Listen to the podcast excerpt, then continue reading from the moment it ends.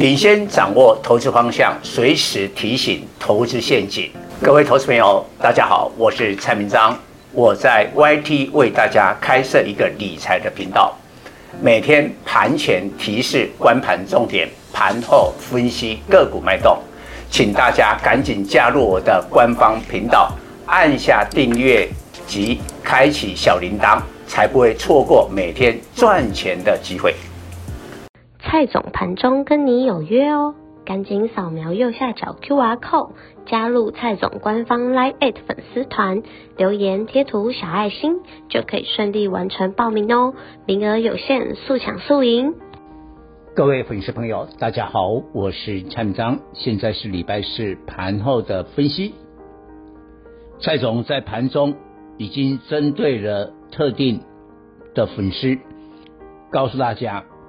今天的台北股市已经有初步获利了结的味道，但是呢，我们的结论是不是反转做头，只是呢涨多之后短线的修正，这不是坏事。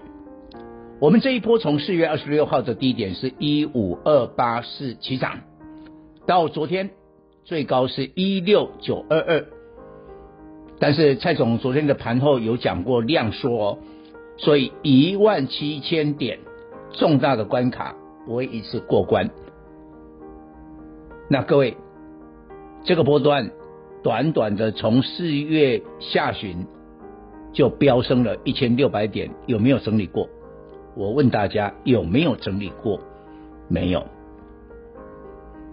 所以今天就开始整理。那为什么是今天？因为昨天加拿大央行意外的升息，让隔壁邻居的美国，因为下个礼拜六月十四号是联总会的利率决策，大家就突然担心了，联总会会不会又升息？一升息的话，涨多的估值高的股票首当其冲，所以我有讲过了，现在粉丝啊，你看盘有一个要领啊。过去我们看台股哦，先看一下美国的纳斯达克、费城半导体指数。现在不是看这些科技股的大盘，你直接看两档就好了。第一个是辉达，第二个 AMD。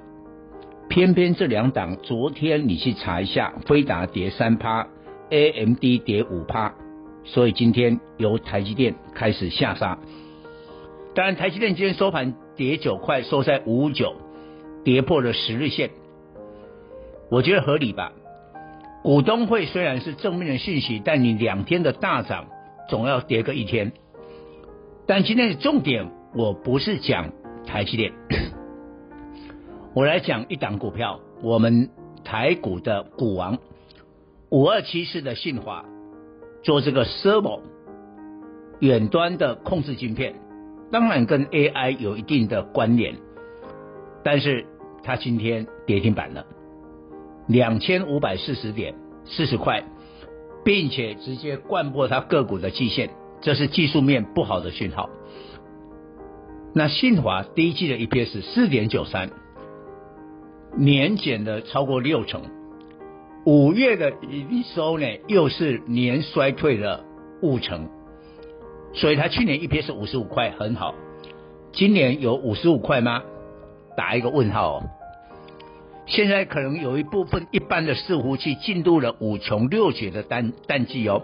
你看今天纬颖，呃，这个 数一数二伺服器的代工，当然它的伺服器是一般的，不是 AI 的伺服器。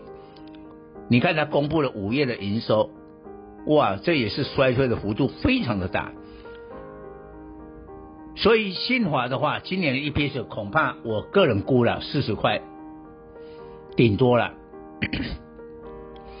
但偏偏最近就出现了一个高点三千两百七十，你把它除一下，本利比多少，估值多少，八十倍，没有这个行情啊。所以今天股王信华的跌停，虽然我们说大盘不是反转做头，但是呢，我请粉丝也要检查你手上的股票哦。那个估值本益比太高的，你要小心哦，你要小心哦。你记得吗？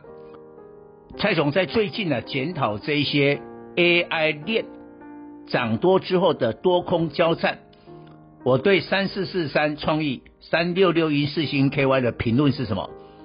我说很好的公司，长线看好，但是估值太高，本益比四十倍的。你看今天两个都跌了六趴，但是呢，AI 伺服器。照道理，二三八的广达，今天我认为应该不止跌四趴，应该要跌的更多。但是它的估值大概本益比在十七倍，大盘就十七八倍了，所以我认为至少 AI 链的股票低于大盘的平均值的话，大概不会跌太多。所以你看，二三七六的技嘉，二三七七的微星。尤其微星今天逆势上涨，我也曾经评论这两家公司啊，我说技嘉哈比较跟飞达的 AI 伺服器有关，所以这一波飙得比较凶。但是论估值的话，微星比较低，所以你看今天就技嘉跌，当然跌没有很多，但是微星就逆势上涨。散热的话，我认为散热的股票基本上估值也都不高，也都不高。然后昨天礼拜三的专题，我特别讲一个低档的股票，就是 Netflix 报价可能即将反弹。